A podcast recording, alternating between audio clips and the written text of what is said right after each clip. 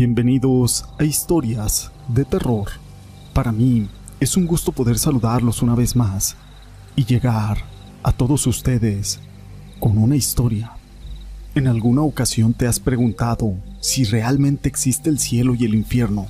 ¿O si hay un Dios y un demonio? Estas interrogantes y muchas más nos rodean nuestra existencia. Durante siglos, la ciencia y la religión nos han bombardeado con toda clase de respuestas.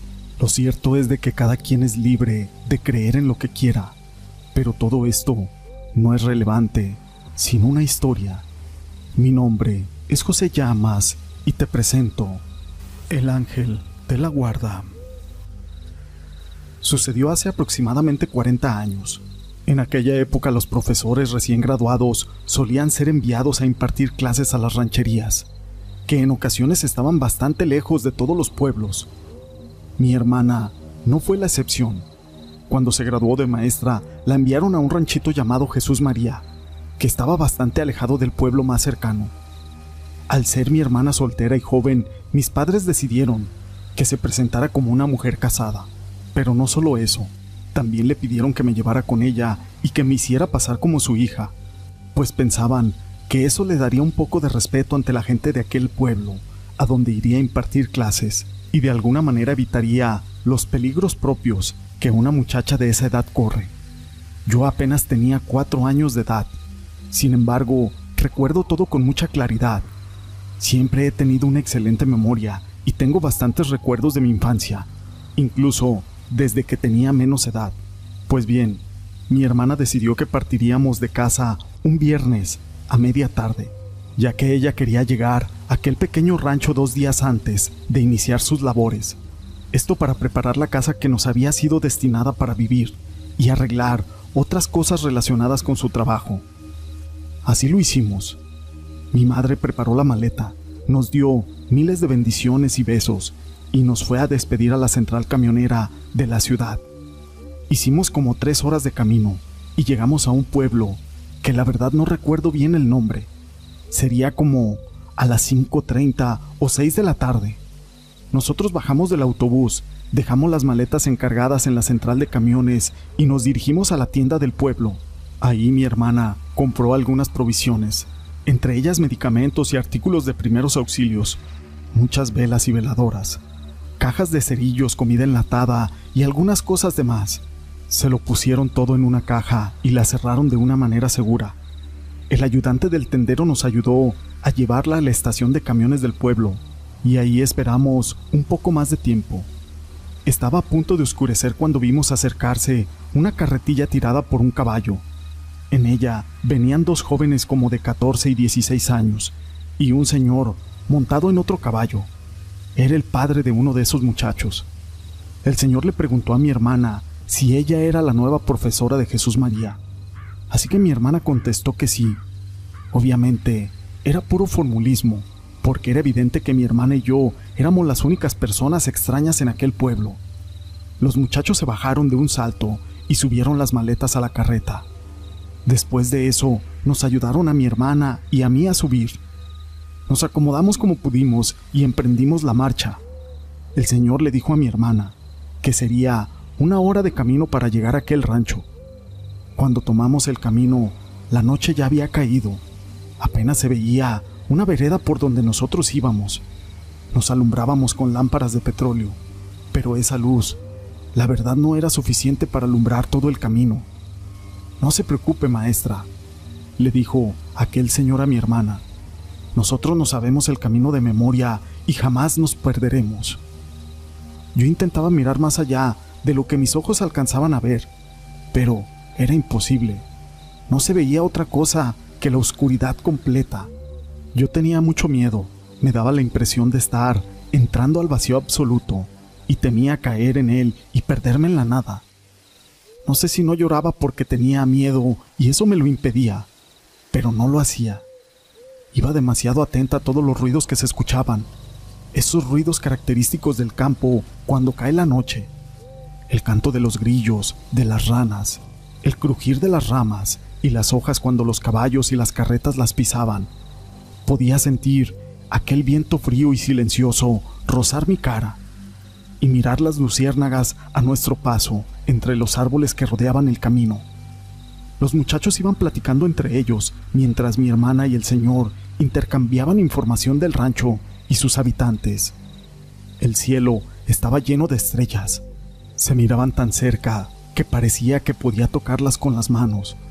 Para mí resultaba algo extraño mirar todo a mi alrededor y observar aquellas luces brillantes de las luciérnagas en medio de la oscuridad, y voltear al cielo y verlo plagado de estrellas. Parecía que el cielo y el camino por donde íbamos era una extensión de un paisaje tan bello. Aquello era algo que a mi corta edad no podía entender. No sé cuánto tiempo llevábamos de camino, cuando de pronto los caballos empezaron a poner inquietos y se pararon en seco. En ese momento escuchamos algo que provenía de entre los árboles. A medida de que se iba acercando a donde nosotros estábamos, los caballos resoplaban más fuerte y movían sus patas como queriendo salir a todo galope. Todos se pusieron muy nerviosos y alertas. Yo no entendía lo que pasaba.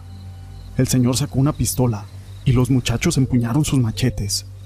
Uno de ellos se puso en guardia al lado de nosotras, mientras mi hermana se me acercaba y me rodeaba con sus brazos. De pronto, de entre los árboles salió una señora vestida de negro. Con la luz de aquellas lámparas de petróleo le pudimos ver el rostro. Era completamente blanco, sus ojos muy grandes, negros y opacos. No tenía expresión alguna en su rostro, pero cuando abrió su boca para hablar, salió de ella un olor putrefacto que invadió todo el ambiente, y a mí me produjo mucho asco. Llévenme con ustedes, dijo. En ese momento los caballos relincharon llenos de temor y alzaron sus patas delanteras y salieron a todo galope, en medio de aquel caos. Mi hermana me soltó de sus brazos y fue entonces que yo caí de la carretera.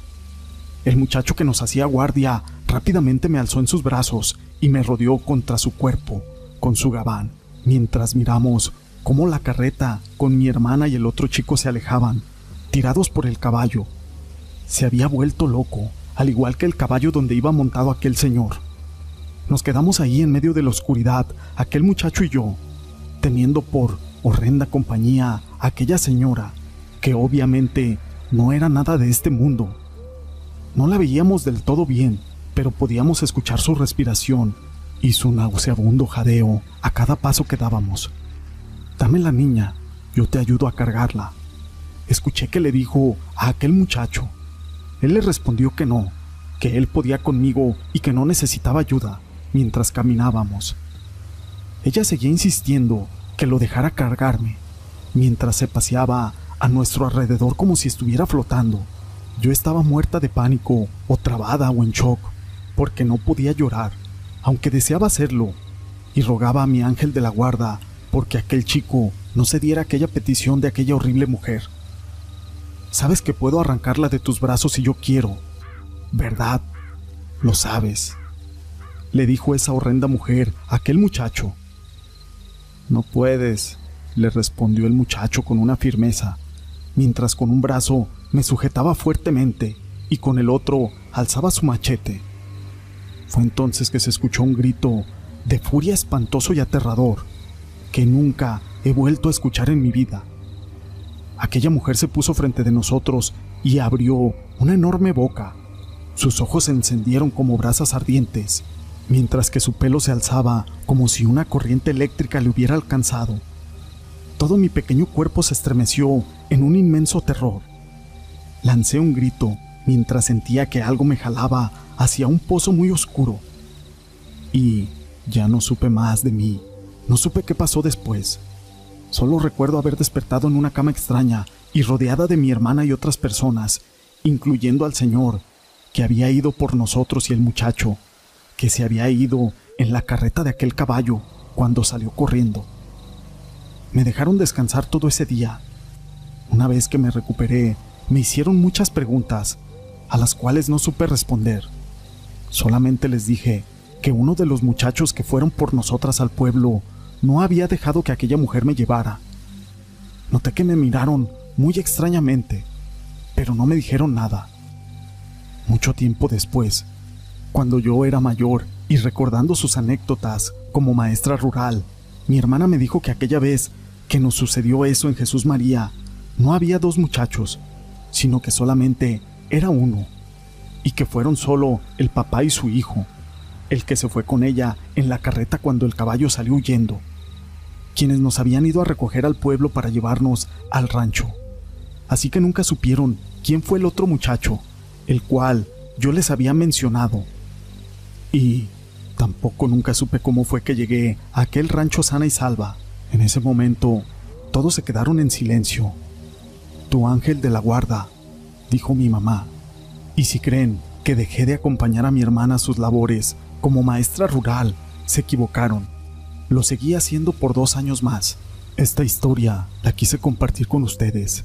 Si les ha gustado, déjenme su pulgar arriba. No olviden en dejar sus comentarios. Y gracias por ser parte de este canal.